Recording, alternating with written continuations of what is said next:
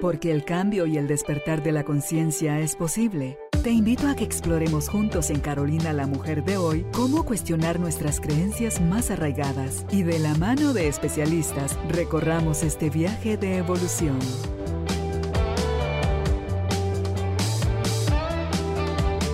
Este episodio llega a ti gracias al apoyo de Cemento Stark. Transforma tu vida, transforma tu casa con Cemento Stark. Bienvenidos. Tribu de Almas Conscientes, qué alegría estar nuevamente reunidos en este espacio, acá en el estudio de Carolina, la mujer de hoy, para que sigamos aprendiendo y escuchando a los expertos, comentándonos y dándonos herramientas que nos permiten mejorar nuestra calidad de vida. En este episodio vamos a hablar sobre su digestión. ¿Cómo mejorarla? Para empezar, planteándonos la pregunta, ¿crees que tu digestión es normal? Sí, yo voy cada tres días al baño. para nada normal. Así yo voy cinco veces al baño al día. tampoco. Entonces, ¿qué hay detrás de una buena digestión? ¿Es nada más lo que comemos? ¿Tienen o no que ver nuestro estado anímico? Y lo que se dice ya en la ciencia, lo que se creía antes que en el cerebro era donde se producía únicamente la dopamina y la serotonina, hoy se sabe que nuestro intestino es el segundo cerebro y que desde ahí se están produciendo sustancias que benefician altamente a nuestra salud en general. Así que si está dispuesto a aprender, nosotros también, bienvenidos, bienvenidas, empezamos. Carlita, qué alegre tenerte nuevamente por aquí para platicar de este tema. Gracias, Carol. Yo muy contenta de estar acá contigo en tu set tan lindo, con tanto mensaje, con tanto propósito tu programa. Muy agradecida por tu invitación. Y mira que este tema del intestino me encanta a mí, con esto de estar leyendo, estar escuchando a expertos, a médicos, sobre cómo nuestros intestinos se expresan, hablan de nuestra salud en general, todo lo que muchas veces desconocemos y que a veces estamos achacando a, ah, es que no tenía ganas de comer y comía a la fuerza, ah, es que sí, justo cuando iba a comer me enojé, o sí, yo sé que esa comida me hace mal, pero igual me la como, y en fin, todas las cosas que están afectándonos desde la alimentación y que a permanencia de eso llegamos a dañar nuestra salud en general por no tener una buena función intestinal. Sí, es muy importante porque el sistema digestivo es donde empieza nuestra salud realmente. Ahí es donde nosotros vamos a traer lo que está afuera y lo vamos a interiorizar y volverlo nuestro para nutrirnos, para darnos energía, para todas las funciones eh, bioquímicas que necesita el cuerpo. Entonces este programa es importante porque la experiencia en clínica ha sido que las personas normalizan todos los problemas digestivos. Como son tan comunes, como mucha gente los padece, entonces se aceptan como yo así soy. Estoy estreñida, pero yo siempre he sido. Entonces, como que eso fuera lo normal o como que estuviera bien o como que no se pudiera corregir.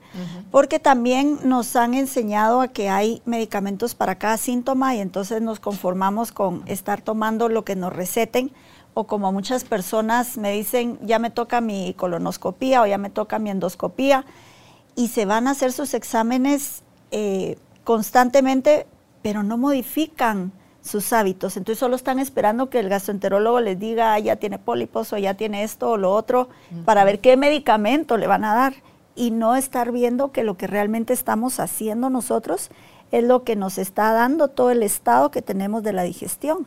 Okay. ¿Qué se considera entonces que es una digestión normal? Una digestión normal es aquella que no te quita la energía. Cuando tú comes y después de comer te da cansancio, te da sueño, es porque no estás comiendo adecuadamente, estás entrando en picos de insulina que te van a quitar la energía. Después de eso, la como te cae al estómago no tiene que provocar dolores, no tiene que provocar inflamación, eh, ni excesivos gases.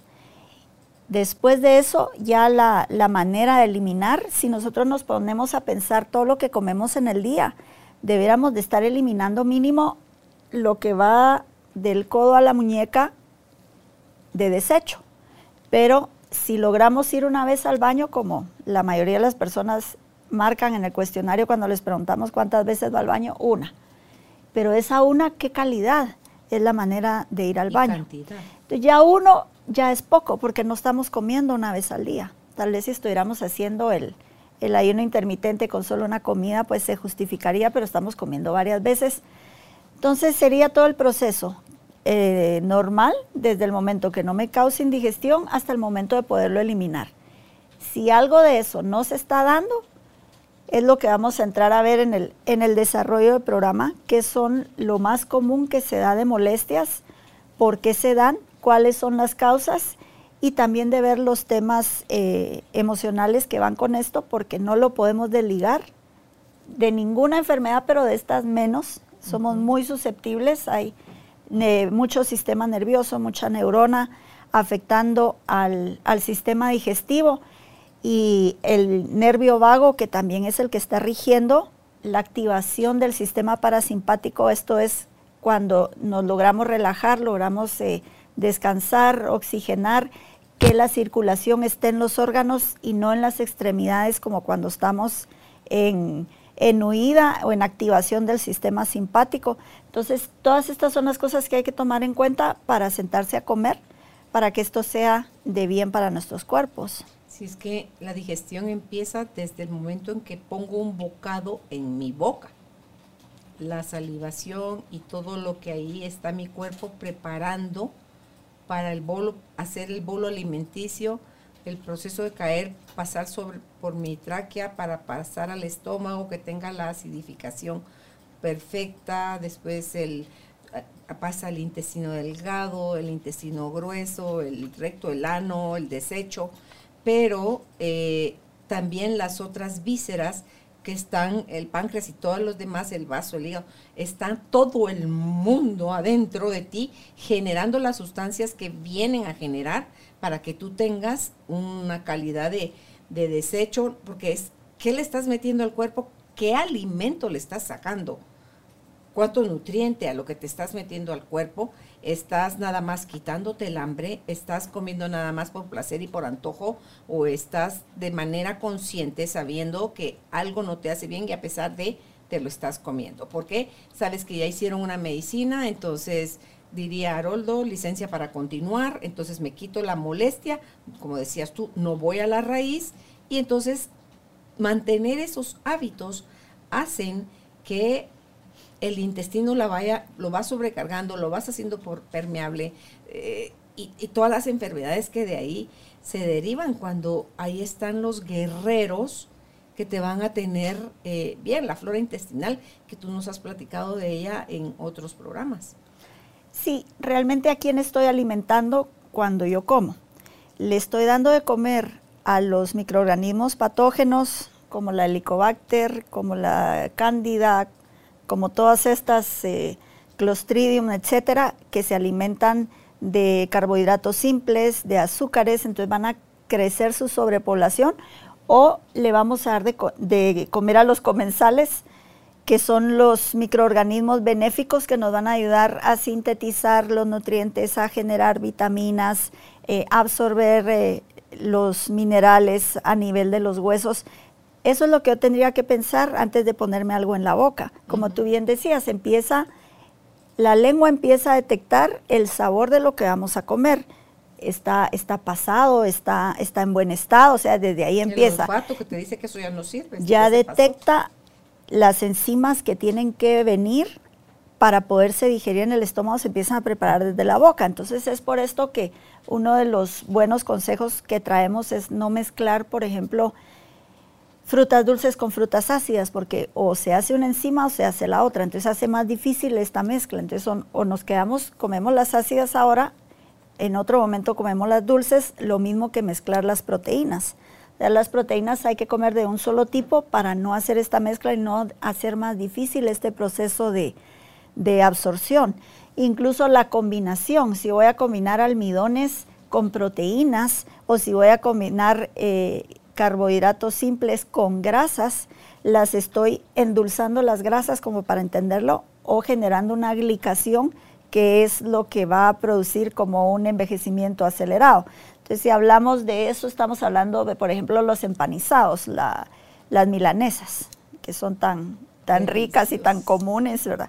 Pero esa, esa miga de pan con esa grasa, que precisamente no es la mejor calidad de grasa, es como de, de lo más oxidante que hay para el organismo. Entonces podemos comer todo esto, pero como separándolo o como sabiéndolo hacer para tener una buena digestión. Pero el problema es que todo lo que nos ofrecen, lo que está más fácil acceso, lo que es más económico, lo que es rápido, no es siempre lo que nos va a hacer bien. Entonces de ahí empieza lo que yo me estoy alimentando, la calidad del alimento, la calidad de la bebida que estoy tomando. Si yo estoy durante la comida tomándome dos vasos de fresco con hielo, estoy aumentando mi bolo alimenticio y estoy haciendo más difícil mi digestión. Entonces es por esto que hay que aprender como a salivar más y comer un poco más en seco, no bajarme los trozos grandes que no he terminado de masticar con fresco, porque esto me va a embotar y me va a hacer una, una mala digestión. Entonces se recomienda los líquidos media hora antes de la comida, media hora después de la comida. Y calientes. Eh, si no estás comiendo pueden ser fríos, puedes, puedes disfrutar de una bebida helada, pero con la comida le bajas muchísimo no solo la temperatura al, al, fuego digestivo que necesitamos, sino la dilución al poco ácido gástrico que hay. Porque el ácido gástrico hace que el estómago sea muchas veces, muchas veces más ácido que cualquier otra parte del cuerpo. Pero para que tú puedas producir el ácido, se requiere de mucha energía de parte de la célula. Por eso es que un joven tiene mayor cantidad de ácido gástrico que una persona mayor. Y a eso se debe que lo que te podías comer a los 20, a los 40, 50 ya es más difícil. Porque en sí, y si más, si la persona está cansada, que a veces son los jóvenes los que están cansados, se sienten cansados, si uno se siente cansado, las células están igualmente cansadas y los órganos más. Entonces ese cansancio me está diciendo que de dónde va a sacar el cuerpo la energía para generar el ácido gástrico. Y si encima eso le echo yo la culpa del reflujo al poco ácido gástrico que hay, le voy a tirar un antiácido a ese estómago. Y ahí sí ya estoy rompiendo completamente con el ambiente natural de la digestión. ¿Cuál es la acidez recomendada que debe tener uno en el estómago? Entre 2 y 3. 2 y 3. Sí. ¿Hay forma cómo se mide eso? Sí, sí, hay, hay manera de medirlo eh, hay diferentes formas de medirlo, pero fíjate, hay diferentes pHs que nosotros tenemos que tener como normales dentro del, cuerpo. Tenemos entre 7, entre 6 y 7 viene siendo como lo normal, porque también si estás muy alcalino generas otros problemas y si estás muy ácido generas otros problemas. La piel en sí es un poquito más ácida. Tienes que tener un pH de 5 para que tu piel esté sana y esté normal. Si no, vas a tener una piel que se empieza a escamar o una piel rojiza o una piel con problemas. Entonces, un pH de 5.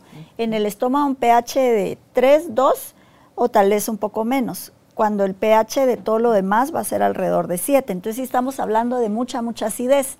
La vagina es otra, ¿verdad? Que tiene otra acidez. La vagina tiene otra acidez que también se modifica dependiendo si está en el embarazo, se va a cambiar para generar más lactobacilos para bañar a ese bebé de la microbioma. Entonces, tocando el tema de la microbioma, son todos los microorganismos que habitan en nuestro cuerpo, pero la mayor parte se encuentran en el sistema digestivo.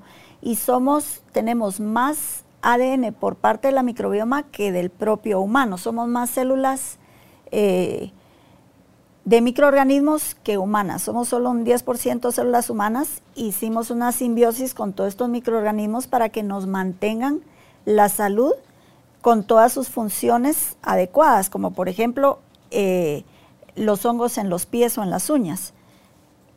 Existen hongos en los pies que nos están protegiendo las plantas de los pies del exterior, etcétera. Cuando se rompe ese, ese equilibrio, es que vienen a salir hongos en, en los dedos del pie atleta o en las uñas, etcétera. Entonces todo es como, como un balance perfecto. Fíjate que eh, Álvaro padecía como de rinitis, le llama, o sea que temprano al salir a caminar saca líquido de la nariz, o sea, porque es una mucosidad muy rala. Y entonces le decía a un amigo él que es doctor eso que tenés ahí es un hongo y se cura con el orégano. Entonces, cuando regresamos de México, que tú y yo fuimos a México, lo veo que está consumiendo orégano, pero en aceite. Y le está echando al caldo de pata, pero así acá le echó mucho. Entonces le dije, ¿por qué lo usas en ese, en ese estilo cuando hay orégano de, de la cocina, digamos, verdad? Entonces ya le preparaba yo con la dosis que me dejaba yo guiar internamente por eso y ahora el caldo se lo toma exquisito y se curó. Se curó con el orégano. Los que padecen de esa eh, goteo de nariz en la mañana, que, el clima, que porque está fresco, que porque todo eso, y se, si a la ensalada le echo también, le esparzo así un poquito de orégano y eh, me dice, me di cuenta Carolina que ahora mis caminatas en la mañana ya no llevo pañuelo, porque él necesitaba andar pañuelo porque le, le segregaba ese, esa mucosidad a la nariz y ahorita se curó, o sea, si es un hongo. Sí, y el orégano, el que él está usando en aceite es mucho más concentrado que el de la especie en sí. Ese se usa también para candiasis pero en ese caso yo lo recomiendo encapsular porque es muy caliente, irían las abuelitas, va para, es fuertísimo. Entonces, encapsulado, se encapsulan dos gotitas, te lo tomas en la cápsula y entonces ya se va a ayudar a equilibrar porque eso es exactamente cuando hay sobrepoblación de, de patógenos crecida, este aceite es, excelente para nivelar eso, porque no va a dañar a las, a las que debemos de dejar, pero sí a las que están sobrepobladas. Entonces, el otro problema es el uso excesivo de antibióticos y medicamentos porque nos vienen a cambiar el pH del estómago, no solo el pH, sino también el recubrimiento que tiene el estómago para poder ser mucho más ácido que el resto del cuerpo. Entonces, medicamentos tan peligrosos como los que son eh, vendidos sin receta, eh, los analgésicos, por ejemplo, se han visto daños en el estómago, como ver quemaduras de cigarro en la membrana, en la mucosa del estómago, de tomar estos medicamentos que se venden sin receta. Y no digamos también cuando, cuando tenemos mucho medicamento, aunque nos hayan recetado. Entonces, eso viene a dañar mucho y lo que tú mencionabas, el caldo de pata, el ácido graso del caldo de pata ayuda a recubrir nuevamente al estómago para, para poderlo recuperar. es que me encanta, un buen caldo de pata, cuando está ya se enfrió, se vuelve como gelatina. O sea, encima sirve para tus, tus huesos, ¿verdad? Y em, algo te iba a preguntar de la acidez, pero se me pasó. A ver si me recuerdo, aquí lo anoto. Entonces, que... Recuerda, este episodio llega a ti gracias al apoyo de Cemento Stark Mejora tu espacio interior, así como tu espacio exterior. Remodela tu hogar con cemento Stark. Entonces, para hablar de lo más, de lo más común, pues tenemos el reflujo, que definitivamente pues no lo vamos a dejar ahí, ¿verdad? Porque el reflujo es peligroso que ese poquito ácido esté fuera de su lugar, que eso es lo que pasa, que ya no hay suficiente ácido gástrico en el estómago y por pasar más tiempo del que deben de estar los alimentos ahí se empiezan a fermentar, a crecer y van a salir de regreso a menos que haya una hernia tal, ¿verdad? Pero esto sí tiene que ser un buen diagnóstico exacto porque muchas veces es ya de, de operación para poder eh, cerrar estas hernias ya tales, pero es la realidad es la, la, minoría. No es la mayoría de personas que están padeciendo con reflujo que ya tienen la hernia, sino son simplemente alimentos que casi todos, al ser adultos, ya identifican que cuando comen algo tienen reflujo. Lo que pasa es que están acostumbrados a tomarse el, el antiácido o lo que les controla el dolor, entonces creen que ya está bien. Pero realmente es de las cosas más peligrosas que hay para la salud el mantener el reflujo. Entonces, cosas como fumar, el alcohol, los lácteos son de las cosas que, producen reflujo. Entonces, yo he visto personas que hasta compran camas especiales o ponen ladrillos en la cama para levantar la parte de la cabecera. O sea, en vez de cambiar la alimentación y, y, realmente probar la dieta de eliminación, quitando gluten y lácteos, y esto que es lo, lo que mayormente causa el reflujo, para librarse de esto y de esos medicamentos porque sí, realmente es muy dañino y peligroso.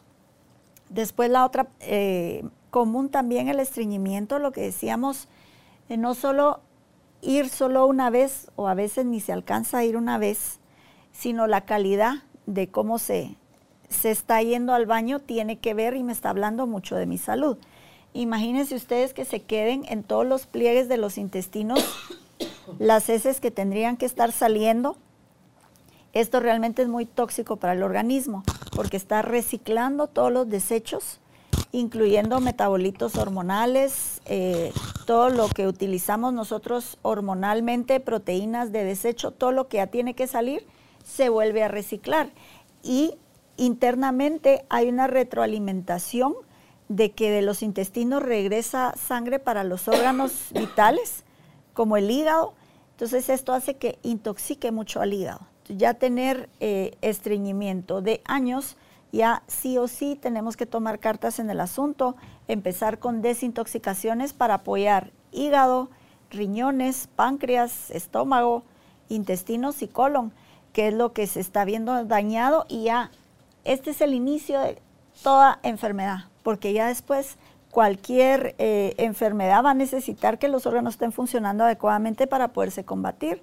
El mismo sistema inmunológico, tenemos un 80% del sistema inmunológico en los intestinos, entonces queremos, estamos en tiempo de pandemia, necesitamos mejorar nuestra inmunidad hoy y siempre, porque no solo es por un virus que el cuerpo tiene que combatir, sino gran cantidad de patógenos que todo el día, en todo momento estamos en contacto, no es solamente una cosa por la cual requerimos y necesitamos, es primordial para una buena salud, recuperar el sistema inmunológico.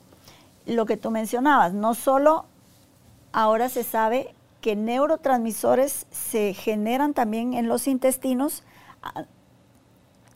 Antes de empezar con un antidepresivo, revisemos cómo está nuestra digestión. Si nosotros logramos arreglar nuestra digestión, se nos puede ir la depresión naturalmente y de forma normal. Lo que tú me comentabas el otro día en el caso del autismo, ¿cómo han encontrado que mejoran tanto los chicos que lo están padeciendo con solo hacer grandes y buenos cambios en lo que es su alimentación? Sí, en ese caso también por los estudios de Andreas Kalker y, la asociación que, que, ellos tienen en Sudamérica, de tanto que, que él escribió libros y que están también los pacientes subiendo sus testimonios, de eh, mucho parásito también en niños con autismo. Entonces hacen unas desparasitaciones profundas porque el parásito es un poco eh, más tardado de tratar y de sacar y porque se protegen estos microorganismos, son muy altamente inteligentes, tienen una gran conciencia todos los microorganismos. Entonces si nosotros alimentamos a estos microorganismos patógenos, ellos mismos van a regir cuáles son los antojos que tenemos. Entonces, llegan al cerebro, quieren la recompensa de estarse alimentando de carbohidratos simples y es lo que nos hace estar en una adicción. Lo empezamos a buscar, a pensar, lo consumimos, no lo podemos dejar. Las personas que se ponen en desintoxicación reportan dolor de cabeza y malestar y este es como un síndrome de abstinencia de la, de la adicción al azúcar. El vicaria, cuando hay vicariación. vicariación, o sea que se supone que te estás desintoxicando, pero todo se pone. Hay quienes les da alergias en la piel que no tenían, por ejemplo, eh, los dolores de cabeza que son súper comunes al quitarse el azúcar, eh, malestares en sí, pero esto es pasajero.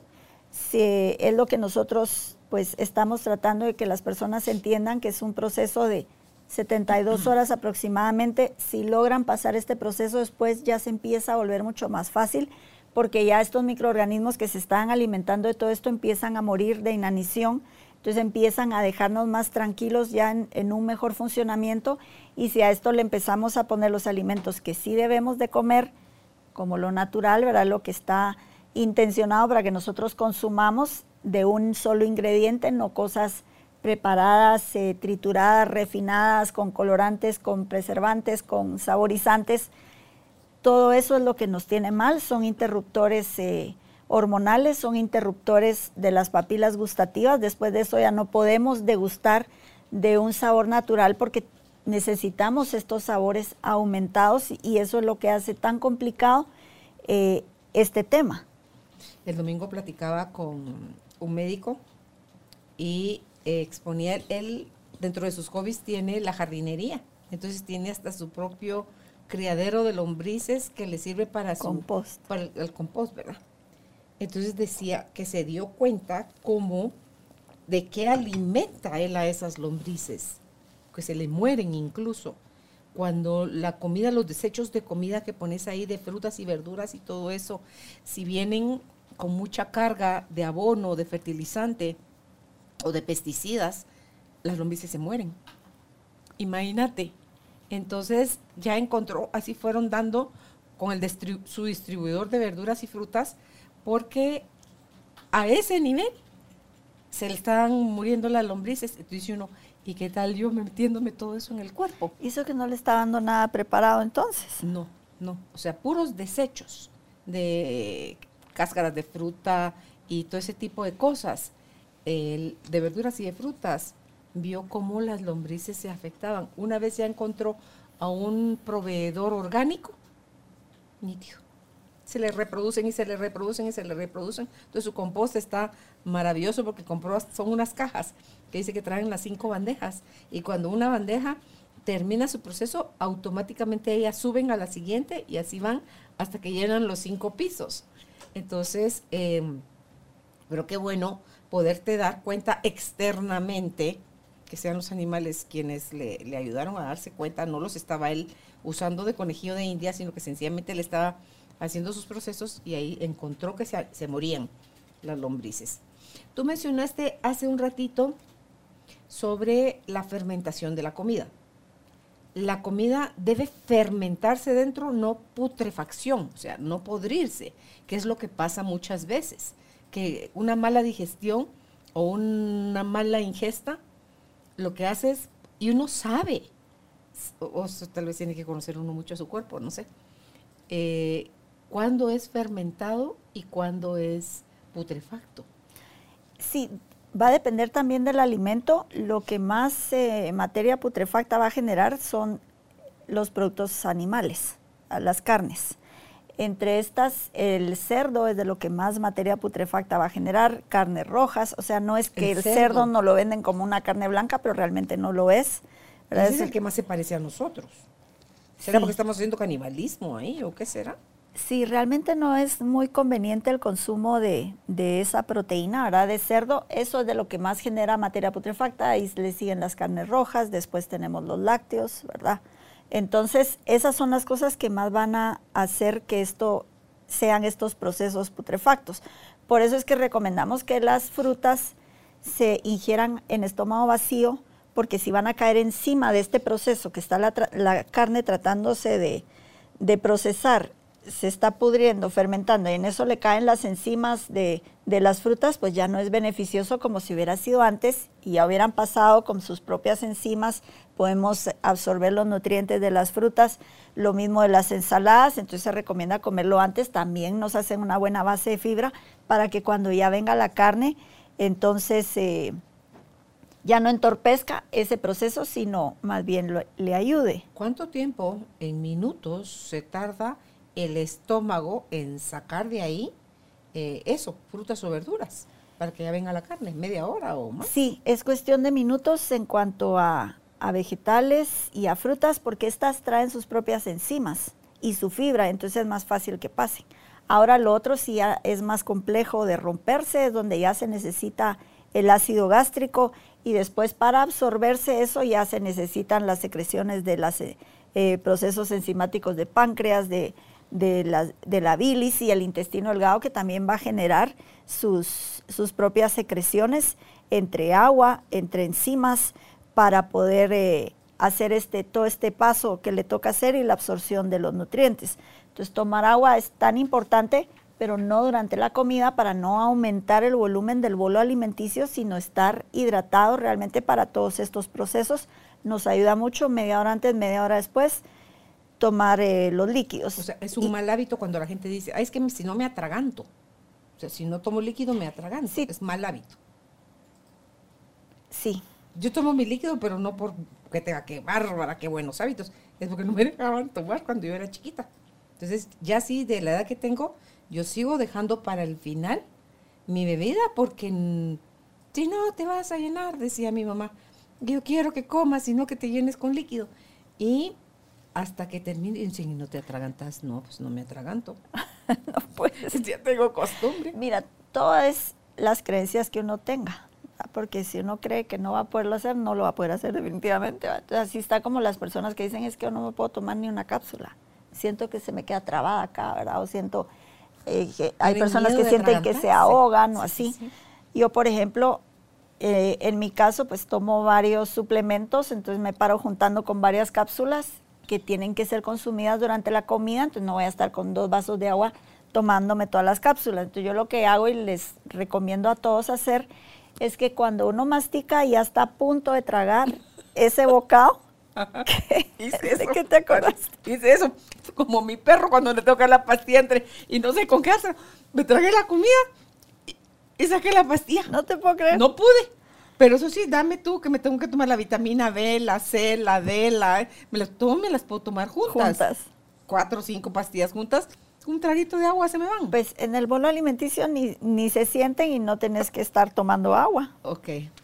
Probaré otra vez porque me tragué la comida. Dios santo, qué, qué barbaridad. Y saqué la pastilla. Pero bueno. Ok. Entonces se recomienda que durante la eh, durante la comida se puede tomar un té, ¿verdad? Que resulta hasta digestivo, es calientito, nos ayuda, pero la cantidad de, vasos de frescos con hielo son contraproducentes. Entonces, si estamos padeciendo de cualquiera de estos problemas digestivos que estamos hablando, estos son consejos para ayudar. Ahora, si ustedes tienen una buenísima digestión y, y lo que están haciendo, pues no lo necesitan cambiar, pero esto es para todas las personas que están teniendo problemas a la hora de la digestión. ¿Qué pensás de los aperitivos y los digestivos en forma de licor? rico. son ricos. no son ricos, pero... Pues mira, en, en, sí el vino que es fermentado, te, por ese mismo proceso de fermentación, te ayuda con la digestión. No es que estemos promoviendo el consumo del alcohol, porque de por sí... Poco, pues, o sea, no es la botella. De por sí ya sabemos que el alcohol nos va a generar problemas, eh, a nivel de hígado, que el hígado es algo que tenemos que cuidar tanto porque sirve para 500 funciones en el organismo y una de sus principales es la digestión. Entonces no es así como hay un aperitivo, me va a mejorar. No, ah, es un gusto que se puede dar uno, eh, no me va a dañar si no es en exceso y ese tipo de cosas. Por los estudios del doctor Daniel Amen, Daniel Amen, eh, se ha visto mucho el daño del consumo de alcohol, aunque sea en pocas cantidades, daña mucho al cerebro, mm. al igual que la marihuana, que se cree que, que no, ¿verdad? Pero ahí están las imágenes de, del consumo de, alcohol y marihuana, lo que daña al cerebro, entonces por eso aunque el vino tinto uno diga tiene resveratrol, tiene eh, otras propiedades, pues no es como que recomendable para la salud del cerebro. ¿Dañará de por sí o dañan las cantidades? Según él, daña de por sí. O sea que aunque te tomes una copa eh, seguido, entonces se, están viendo los, los efectos en el cerebro. Ok, porque decían, dos onzas son las recomendables. Pero es que la gente también... Sí, que es lo que vemos en la dieta mediterránea, que... pero es que Europa es una combinación de cosas. Primero, la alimentación, mm. ellos tienen prohibido las semillas transgénicas cosa de la que nos están alimentando ahora hasta las tortillas acá, en Latinoamérica, eh, no digamos en Estados Unidos. Hasta los vinos de allá son diferentes que los vinos que tenemos en, en América por, por los pesticidas, por las semillas, por todo lo que están usando. Entonces Europa nos lleva esa ventaja. Otra es de que es no son tan sedentarios como estamos acá. Acá está ya, estamos muy americanizados, todo autoservicio, todo digital, ya no nos queremos mover. Allá todavía se camina mucho. Entonces eso hace grandes diferencias. Otra es que utilizan hormonas naturales, a diferencia de este lado, ahora que todo lo volvieron químico. O sea, son varias cosas que vemos allá, un 30% de los infartos que, se ven de este lado. Comen mucho pescado, o sea, comen diferente. La dieta mediterránea. Entonces no es, solo al vino que le podemos atribuir los, los beneficios de la dieta mediterránea y de la salud de, las personas en Europa. Y los, Hasta el trigo es diferente. Las ciudades que están en las zonas azules, la gente vive más de 100 años, porque también está el factor de la socialización. Europa todavía tiene lugares donde cierran a la una de la tarde o a la, y vuelven a abrir hasta las tres de la tarde. Sí, entonces dice uno, ¿y aquí cómo viven? Así viven. Así viven, se hacen su tiempo para la comida, que es otra de las recomendaciones que se trae. Si no tenemos tiempo, estamos muy apresurados, mejor no sentarse a comer o no ir comiendo así, porque eso nos va a provocar una indigestión, no masticar bien, tener el sistema eh, simpático activado en vez del parasimpático. Entonces son, son muchas cosas. Los síntomas de la indigestión. Hinchazón, dolor, gases que se pasa más tiempo. Que se te repite la comida. Tú hablabas. Que no han acidez, sino que recurgitación. Sí. Ahí entramos también a lo que son alergias alimenticias e intolerancias alimenticias. Intolerancias son cuando no tenemos las enzimas para digerir lo que estamos comiendo.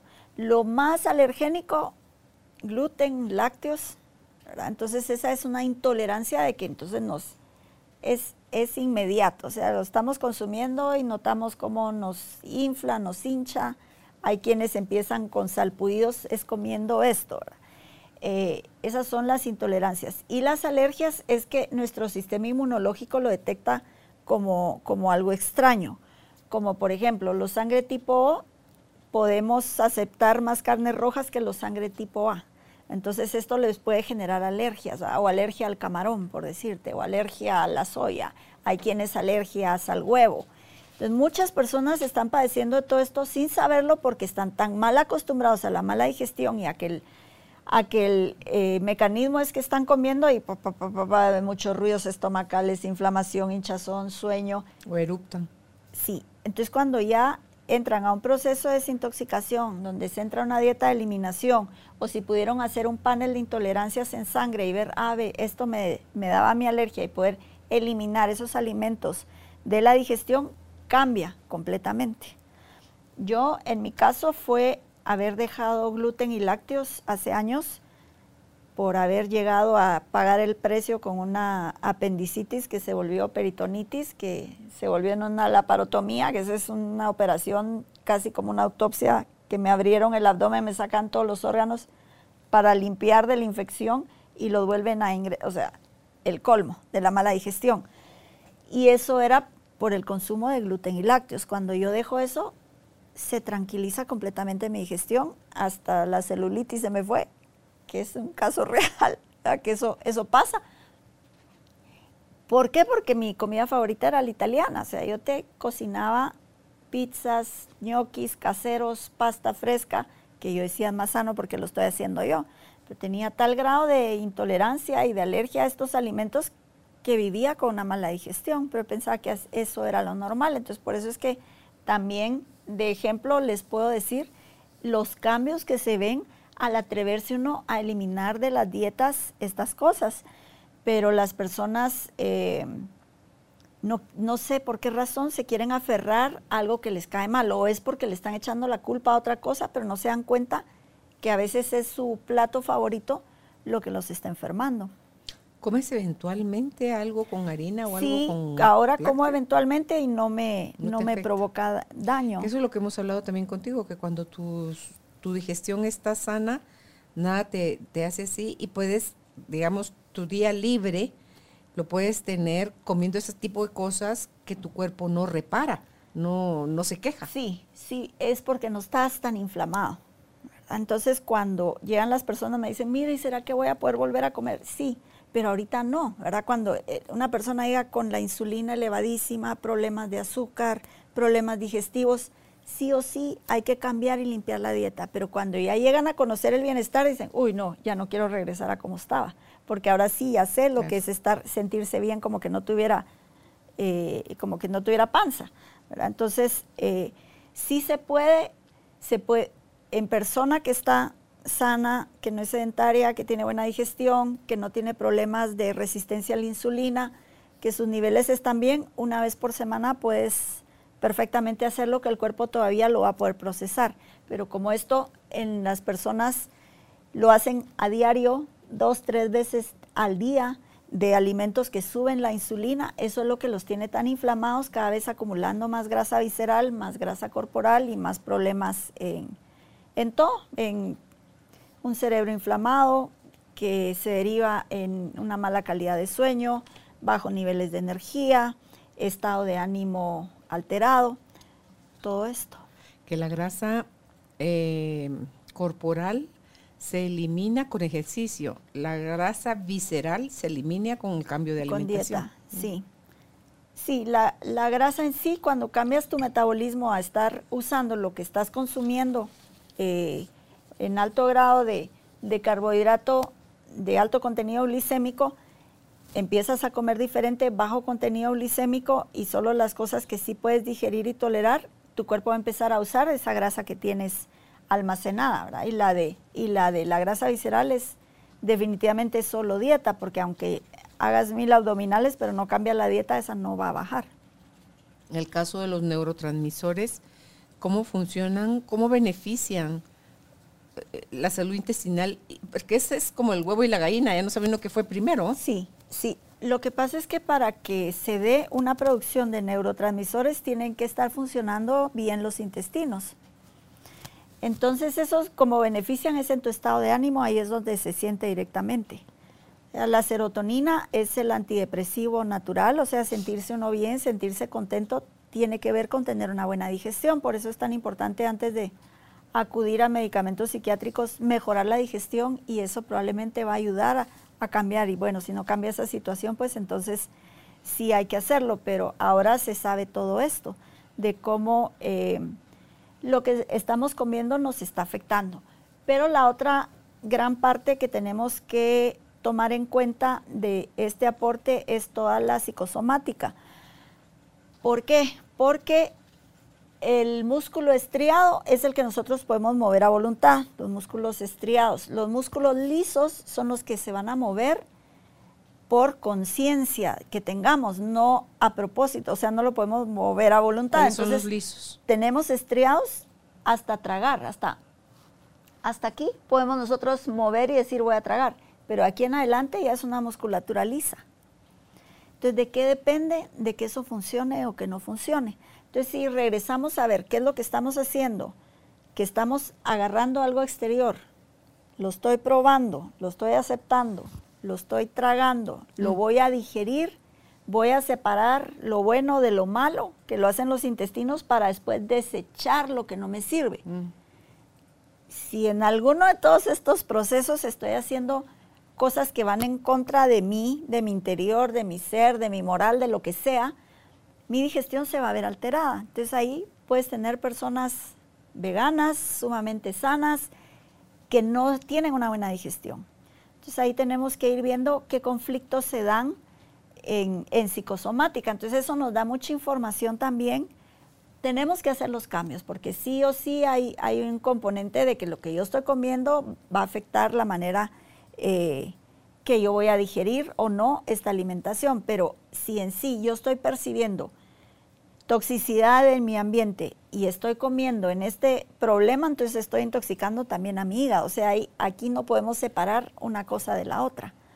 Porque somos lo que estamos, eh, lo que estamos pensando, lo que estamos absorbiendo.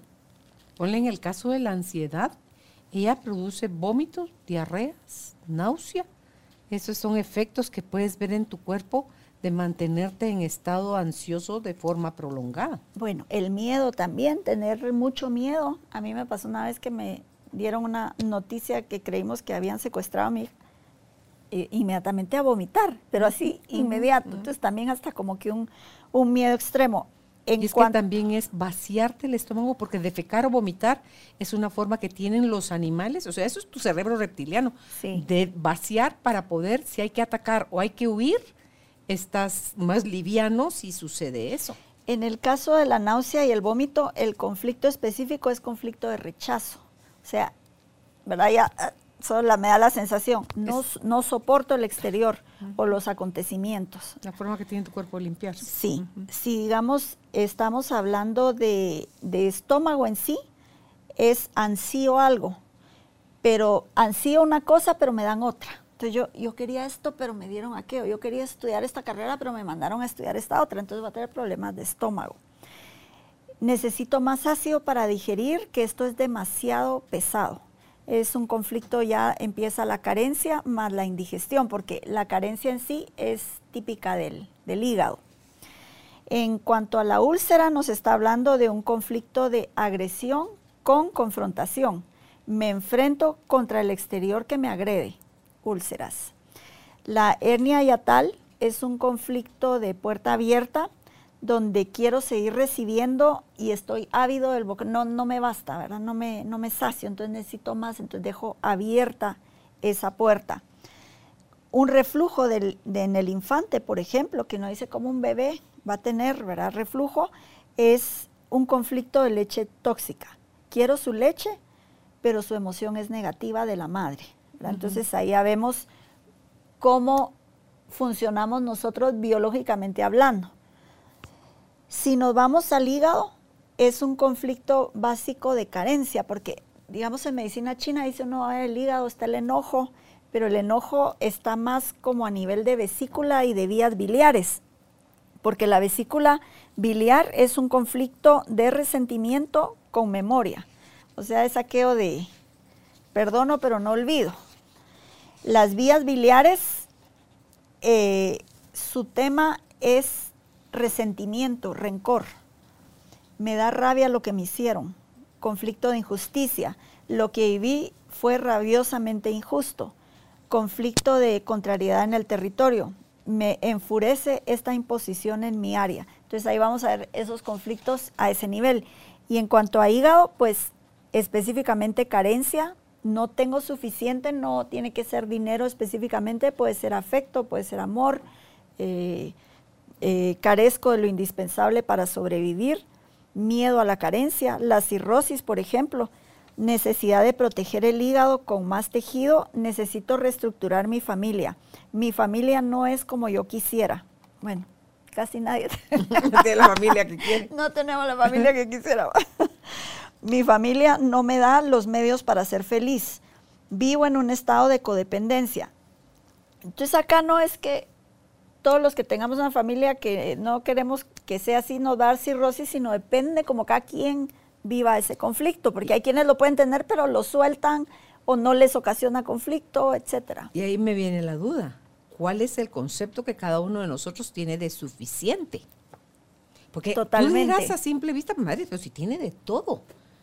Entonces, ¿qué es suficiente? Sí, hay quienes se enfocan en el, en el vaso, en el medio vaso vacío. Entonces no, no están viendo lo que tienen, siempre están viendo lo que no tienen o siempre viendo lo que hace falta o lo que no consiguen, en vez de ver todo esto que sí tienen. Entonces eso es, va a depender de cada persona. presencia y gratitud, creo yo, porque si no estás presente, estás ahí donde quisieras estar, qué es lo que no tienes, con quién querrías hacerlo versus si estás presente, estás disfrutando de las personas y tu entorno y si estás a gusto, lo agradeces y si no estás a gusto, lo piensas y tomas decisiones y pones límites o lo que sea que haya que hacer, lo modificas.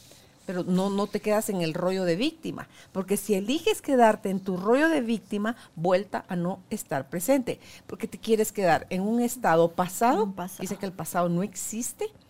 ¿Por qué no existe? Porque lo estás haciendo presente, o sea, lo estás trayendo al aquí, a la hora, y entonces, ¿cómo que se quedó atrás si tú lo tienes latente ahorita? Y ojo, que ahí estás haciendo tu futuro. Entonces, tú mismo con tu mente estás construyendo una buena salud en general, emocional, intestinal, espiritual, o sea, todo, pero como rumiantes, ¿qué estás, a qué pensamientos estás como la vaca, tarraca, lo pasas de un estómago al otro para que no lo sueltes? ¿Qué beneficio nos trae? el seguir masticando y repitiendo lo mismo, cuando no te lo tragas. Y a veces son cosas sutiles, son cosas que pensamos allá a lo lejos o antes de dormir es mi último pensamiento o no lo quiero pensar, pero lo pienso. aquí, si tenemos diagnósticos eh, adecuados de problemas digestivos, es una puerta para, para el estudio de empezar a sanar emocionalmente. O sea, todos los que tenemos o hayamos tenido problemas digestivos es porque nos tocaban cosas que resolver, cosas que sanar. Para hablar un poquito de colon, la colitis, ya cuando hablamos de colon ya no estamos hablando de cosas viles, ya de cosas sucias. Entonces dice, conflicto de vileza más enojo. Eso es asqueroso y me molesta. Conflicto de indigestión recurrente. Paso soportando situaciones que ya no aguanto. Todo eso tiene que ver con los divertículos y con los pólipos. los pólipos es un conflicto de vileza con matiz de contacto. O sea, necesito aumentar la superficie o tiempo de contacto con lo vil. Y los divertículos son mini hernias, ¿verdad? Que surgen por exceso de presión interna y es un conflicto de vileza más impotencia. Entonces me siento impotente para sacar o para eliminar esta vileza. Como dice Salvador, ¿cómo se llama? Salvador, no se llama. ¿Cómo se llama? El, maestro de psicosomática. Este Selam. Salomón. Salomón, que Salvador. Salomón. Gracias, Salomón Selam todo lo que tiene que ver con tu aparato digestivo a nivel de intestino son guarradas, como dice, o sea, aquí en Guatemala decimos bagradas, que hiciste o te hicieron. Lo van a demostrar la salud en tus intestinos. Sí, ya cuando ya va por ahí, ¿verdad? Ya fueron cosas que se interiorizaron y que son, y del recto no digamos, ¿verdad? Ya tiene que ver con problemas de identidad y, y otras cosas súper profundas. Entonces, todos estos estudios de la psicosomática nos ayudan a, darnos cuenta de que no solo lo que yo me estoy poniendo en la boca, sino lo que yo estoy también poniéndome en mi cabeza. Mi alimento espiritual, mi alimento de pensamiento, mi alimento físico, mi alimento de relaciones, o sea, todo eso lo va a manifestar mi cuerpo, porque la mente no sabe distinguir entre si es real o si es imaginario. Y tiene tal poder que acaba contigo. Por eso los falsos diagnósticos, que alguien le digan un, tenés cáncer, ay, perdón, no era usted, le quedan dos meses de vida y se murió, ¿sí? Ay, perdón, no era para usted, no era suyo el diagnóstico, ¿verdad? Entonces, ¿qué es lo que estamos pensando? Es lo que nos estamos convirtiendo. Así es. Entonces vamos a dar unas recomendaciones para finalizar y pues la primera en, en cuanto a soluciones del sistema gastrointestinal, desintoxicar. Eso es algo que debemos de hacer si estamos sanos, mínimo dos veces al año, y si estamos con enfermedades, pues cada tres meses, para que sepamos que todos debemos de desintoxicar. Comer más despacio para poder masticar, aprovechar, digerir, disfrutar de eso. Hacer comidas más pequeñas si hay problemas de reflujo, no comer tan tarde en la noche, sino dejar pasar siquiera tres horas antes de acostarse eh, con una comida que no sea muy cargada. Buscar estas comidas que agravan los síntomas, lo que hablamos de por alergia o por intolerancia, las más frecuentes, gluten, lácteos, huevos, soya algunos, y pues ya si se quieren ir más específico, la sangre nos da esa información o si no quieren hacer el examen, pues la dieta de eliminación. Eliminamos tres semanas completamente de la dieta uno de estos eh, alimentos. Después lo volvemos a introducir y ahí nos vamos a dar cuenta el efecto que nos está haciendo. Beber el agua no durante las comidas, sino media hora antes o después. Si tenemos poco ácido gástrico, tomar de una a dos cucharaditas de vinagre de manzana antes de la comida va a incentivar a, producir más ácido gástrico. Pero una vez al día. Antes de la comida, no en no como las personas, hay quienes lo hacen en ayunas o lo hacen siempre, sino antes de la comida porque lo que se está motivando es el ácido gástrico, entonces se está preparando para la digestión. ¿Lo diluís? Ahora te venden hasta el cider hasta capsulitas te venden, sí. Nosotros tenemos enzimas digestivas que tienen ácido gástrico y enzimas estomacales y pancreáticas antes de la comida. Entonces sienta uno, se toma las enzimas y después ya come y ayuda muchísimo, más que todo cuando se está consumiendo proteína, que es lo más difícil de romper en aminoácidos, por eso es ahí donde se necesita más ácido gástrico. Ponle en el caso de la carne, y si comes huevos, que también es proteína animal, ahí es ¿Es igual de pesado? Sí. También porque es animal. Sí. Ok. Así es. Evitar comidas fritas. Si vamos a freír, yo les recomiendo usar mantequilla, la que es de animal, la que está en la refrigeradora, no la margarina. ¿O el ghee?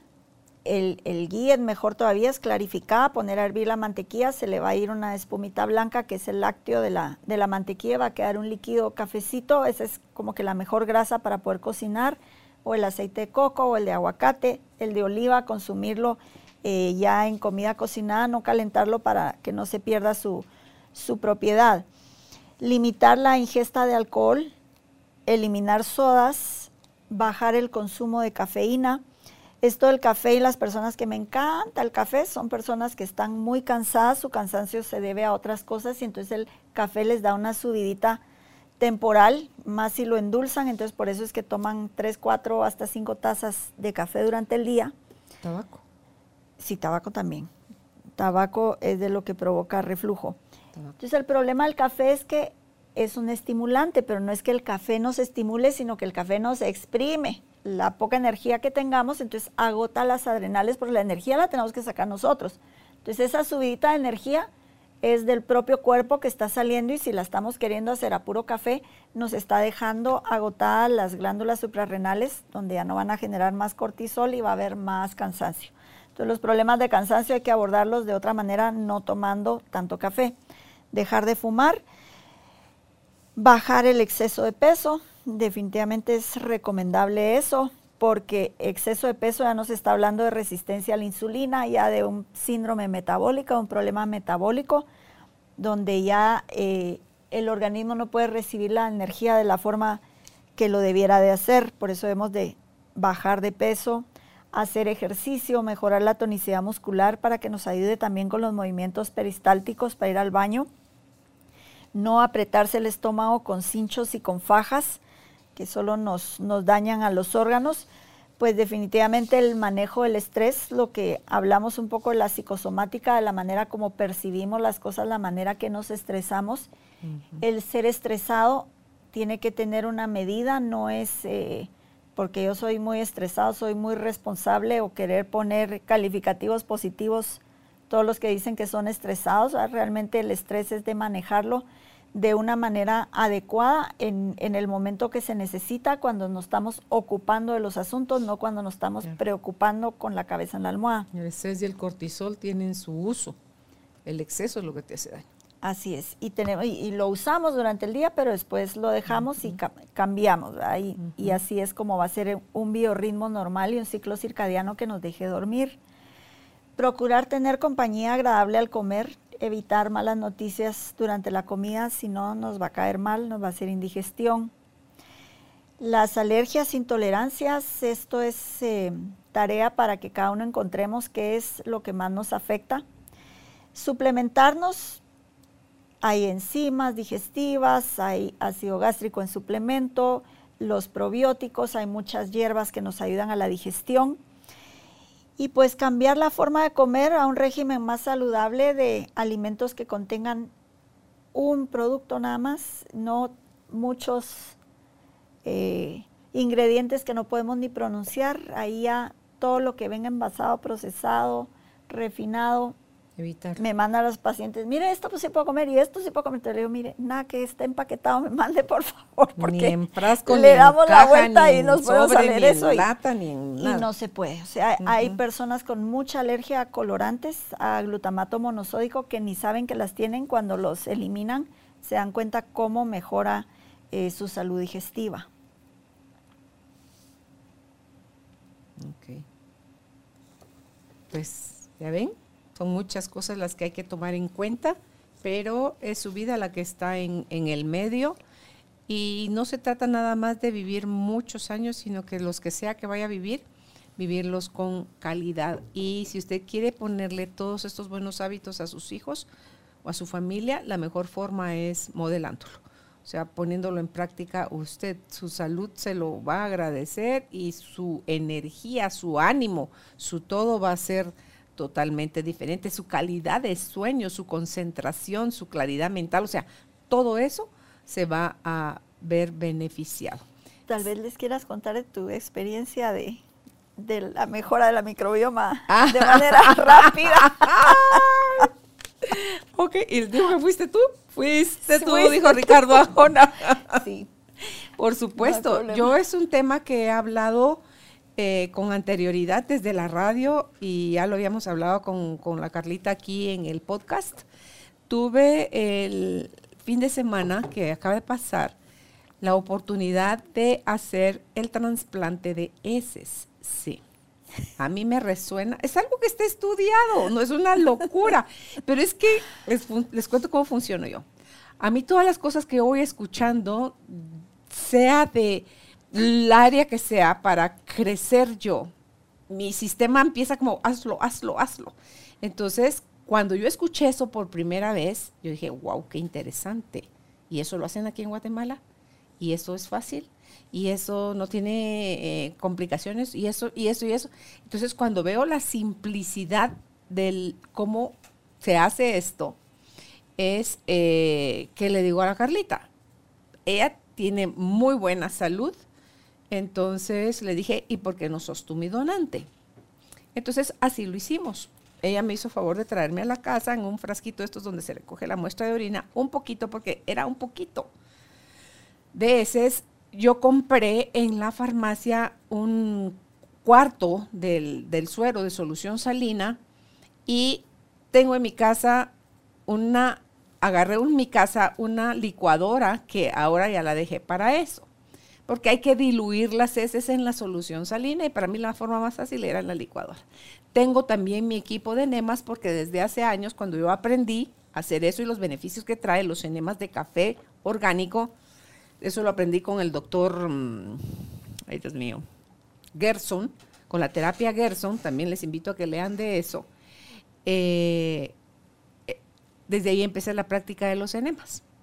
Entonces dije, bueno, aquí en lugar de ponerse uno café orgánico, lo que se pone son heces diluidas en, en esto, en solución salina. Entonces, lo que hice antes de aplicarme ese enema, porque me dijo la Carlita, pero va que no sea mucho líquido para evitar que, tengas ese, ese, ese, impulso o ese deseo de querer ir al baño a sacar lo que te estás poniendo. Entonces me lo puse, entibié el agua, la solución salina, lo puse en la licuadora, lo pasé a mi aparato para colocarme el enema. Antes me había puesto un enema de solo agua tibia para vaciar intestinos y entonces ya cuando lo puse pasó fácilmente el, trasplante y me quedé acostada 25 minutos. Estaba acostada de un lado, del derecho, del izquierdo, el derecho, el izquierdo, y así lo fui ratando, un ratito boca arriba. Y a los 25 minutos me levanté, pero me llamó la atención que en ningún momento tuve esa sensación de ¡ah! tengo que, que si se me va a salir, se me va a salir. No, en ningún momento lo tuve. Eh, me fui, mm, me, levanté así como que, a ah, no voy a sacar nada.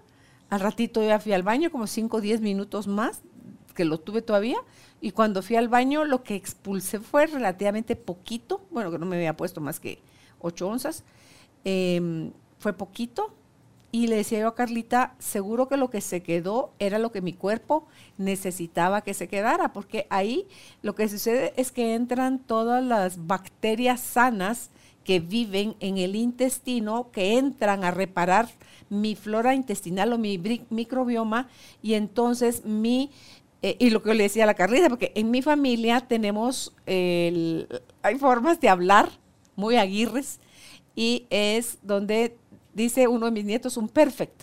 Para él un perfect es ir al baño a defecar y cuando se limpia, el papel queda totalmente limpio, o sea, no se mancha, porque está con la microbioma bien y ahí es donde em, es una buena forma de medir cómo está tu digestión.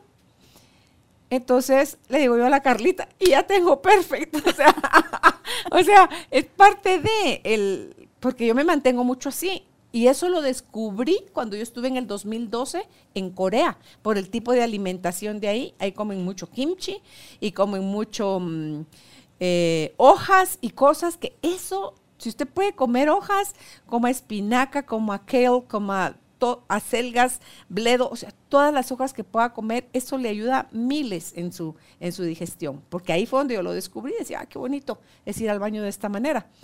Entonces, eh, resulta que esto tengo apenas sábado, domingo, lunes, más, tres días de, de, haberlo hecho y yo puedo sentir ya, porque tú decías que son 24 o 48 horas, si tú les quieres hablar de eso, donde eh, quedé muy bien, quedé contenta, con, me olvido de todo eso de, ay, que el olor, ay, que no sé qué, ay, qué barbaridad. No, yo no le meto nada de eso porque yo en lo único que estoy pensando es en todos los beneficios que va a obtener mi cuerpo a la hora de echarle un estartazo de esa forma a nivel del, del trasplante de heces. Entonces, si tú ya les quieres contar de cómo es y cómo funciona y cómo también, que se llaman así capsule craps, o sea, crap es... capsules. o sea, es... voy a decir la mala palabra, pero es eso, o sea, ya las venden hasta encapsuladas. Entonces, eh, ¿cómo es que funciona? Llegamos a ti gracias al apoyo de Cemento Stark. Optimiza tu espacio para tu nuevo estilo de vida. Remodela tu hogar con Cemento Stark. Sí. La parte técnica de esto es, es una práctica que se hace en Europa, en Estados Unidos se está haciendo. Es una manera muy rápida de reparar la microbioma de una persona. Lo han usado en casos de enfermedades. Aquí en Guatemala lo han usado por la bacteria Clostridium difficile, que es una bacteria que se contagia en los hospitales, que es sumamente resistente a todos los antibióticos. Entre los pacientes con esto ya ningún antibiótico les hacían, entonces lo están haciendo gastroenterólogos, hospitalización, a través de colonoscopía y hacen el trasplante de heces de un donante sano. La clave del donante es que hay que invertir en los exámenes del donante para asegurarse que no tenga virus como hepatitis, herpes, ese tipo de cosas, porque eso también se va a trasplantar. Entonces tiene que ser una persona que tenga una buena salud y que esté libre de virus, SIDA también, ese es otro de los virus, por eso es que es lo delicado, papiloma, lo delicado de, de conseguir eh, un buen donante.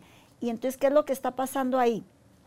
Donde se hacen análisis de microbioma, eh, se han dado cuenta que personas, por ejemplo, con Alzheimer, con autismo, con enfermedades neurológicas, Parkinson, tienen sumamente escasa la microbioma. Entonces en las gráficas se ven que son muy pocas bacterias y es estas las malas las que tienen aumentadas y muy poca variedad.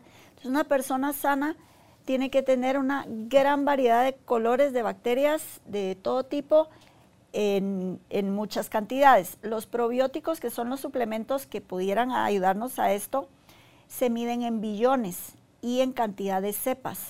Entonces, lo mejor es que sean probióticos arriba de 50 billones con siquiera 15 cepas o más en adelante. A veces se consiguen de una sola cepa 10 billones, entonces son muy escasos. Lo que pasa en un trasplante de heces fecales es que son cepas que están vivas, es toda la variedad de la microbioma como una selva tropical y los estudios se han visto que en 24 o 48 horas se modifica el mapa de microbioma de una persona enferma, que pueden ser en enfermedades neurológicas o la misma obesidad. Las personas con obesidad mórbida que se pudiera hacer esto, cambia su microbioma y van a empezar a algazar. Estos estudios están en ratones, etcétera, hay hay bases científicas en esto, pero no es algo que lo vayan ustedes a escuchar de la medicina tradicional para estos fines, sino solo lo están usando para lo que les comenté al principio, pero es algo que a nosotros eh, nos resuena mucho, nos ha resonado, lo habíamos venido hablando con Carolina y, ya pues que... Y me atreví a hacerlo. atrevida. yo que yo todo lo que siento, soy, sí soy atrevida, ya soy vio, Ya vio beneficios de la manera de ir al baño. Sí. Eh, hasta la hasta tuvo como una depuración de mucha orina al día siguiente. Eso me llamó impresionante la atención.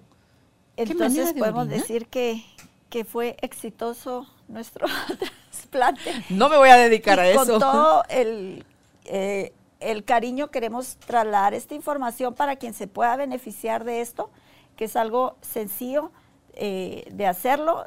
Como les digo ya, ¿cuál es la clave? Un buen donante. Sí. Pues ya les contamos. ¿Usted cree que está listo para hacer todo este tipo de procesos, mejorar su alimentación y también su salud emocional? Carla Castrillón es experta en nutrición, salud y bienestar integral. ¿Dónde pueden contactarla? Si es en Facebook, está como Elan Med Center Guatemala. En Instagram, de la misma forma, Elan Med Guatemala. Y es por WhatsApp. Para mí la vía más fácil de contactar a las personas. Si es fuera de Guatemala que ustedes están escuchando este podcast, Agréguenle por favor el signo más y el área 502 al teléfono 5450-8553. Más 502 5450-8553. Será hasta un próximo encuentro. Gracias, Carlita. Gracias, Caro. Gracias por ser parte de esta tribu de almas conscientes. Recuerda visitar nuestra página web carolinalamujerdehoy.com.gt para más información de estos temas y de nuestros invitados. Tenemos más programas, blog, libros, talleres, tienda en línea y material exclusivo para quienes se suscriban. Encuéntranos en redes sociales como Carolina la Mujer de Hoy.